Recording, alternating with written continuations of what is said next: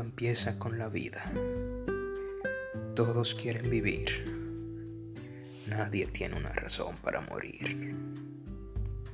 Simplemente porque nadie ha regresado de la muerte para contar una linda historia sobre lo que hay más allá de la vida. Pero lo que no saben, que uno dura más tiempo muerto que con vida lo que significa deberían preocuparse más por la muerte que por la vida. Porque la vida ya es. La vida solo es algo que te regalaron, algo que debes disfrutar sin límites porque tiene un límite preciso cuando llega este momento. Nadie lo puede evitar. Ahora bien, ¿qué hay en la muerte? La pregunta que todos se han hecho que no han encontrado una respuesta contundente para satisfacer su curiosidad. Hay teoría religiosa, teoría científica, filosófica. Cada uno describe a su manera lo que hay más allá de la vida. Pero lo que nos preguntamos, o lo que a nosotros concierne, lo que podemos percibir, es que la vida simplemente está controlado por el cuerpo, porque el espíritu no puede morir.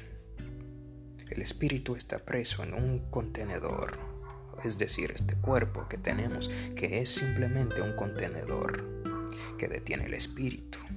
Este cuerpo puede envejecer a cambio el espíritu. No, el espíritu no puede envejecer.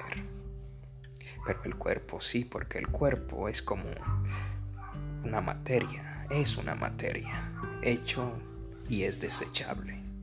Pero el espíritu no. El espíritu simplemente se traslada a un lugar a otro. Más allá de la muerte, el espíritu sigue con vida. Ahora bien, ¿a dónde? ¿Y qué hace? La pregunta es, religiosamente hablando, los que mueren en Cristo tienen vida eterna, vida en abundancia. Y no solo eso, tienen la paz, tienen la esperanza, es decir, que tienen todo lo bueno que puedes imaginar. A cambio, lo que mueren sin Cristo tienen el infierno asegurado, tormento eterno. Es decir, que tienen todo lo malo, lo horrible que puedes imaginar. Ahí viene lo más interesante de la historia, de la vida y la muerte. Si duramos 40, 50, 60, 70 años de vida, es decir, que es limitado tiene una fecha límite. Cada quien llega a este punto final y todo se acabó para él, en este cuerpo, en esta tierra, y todo finito. Pero, ¿qué pasa cuando se traslada al otro lugar, al otro lado de la vida, que es la muerte, que es el otro reino? ¿Qué sucede? ¿Hacia dónde va? ¿Cuánto tiempo tiene? Allá el tiempo no se cuenta porque es ilimitado.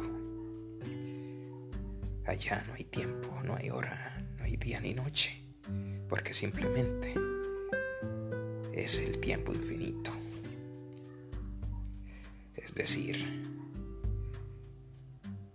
creo que sería mejor preocuparse por el camino de largo plazo que camino limitado a corto plazo. Con eso no quiero decir que deben descuidarse de la vida porque es lo que tenemos. El presente es lo más importante que tenemos, es lo que debemos disfrutar, hacer y deshacer. El pasado ya fue, el futuro vendrá, no nos pertenece. El presente es todo lo que tenemos para hacer todo lo que queramos. Decidir, hacer, deshacer, pensar y todo lo que uno puede querer en el presente. porque solo en el presente puede realizar las cosas. Es el regalo que nos dieron, el presente. Es lo único que nos pertenece, en realidad. Ahora bien, seguimos con el tema de la muerte.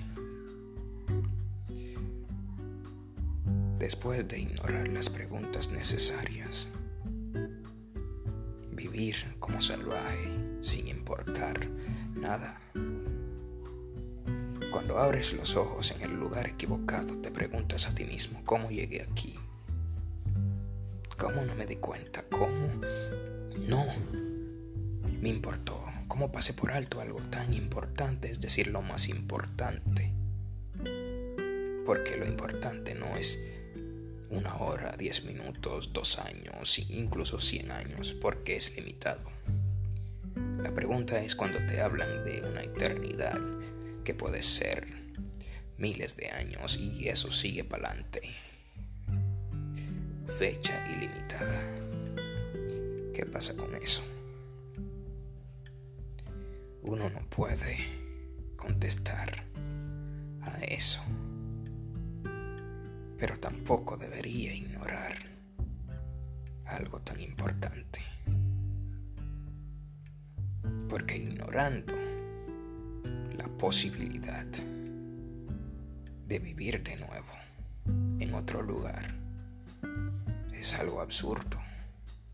Porque ¿qué sentido tendría la vida si al morir todo se acaba definitivamente? No sería necesario vivir sería necesario venir al mundo, porque sería algo borrosa, tanto conocimiento perdido, tanta vida desperdiciada, para nada sería. Sería como matar a una cabra y comérselo. Y luego todo se acaba.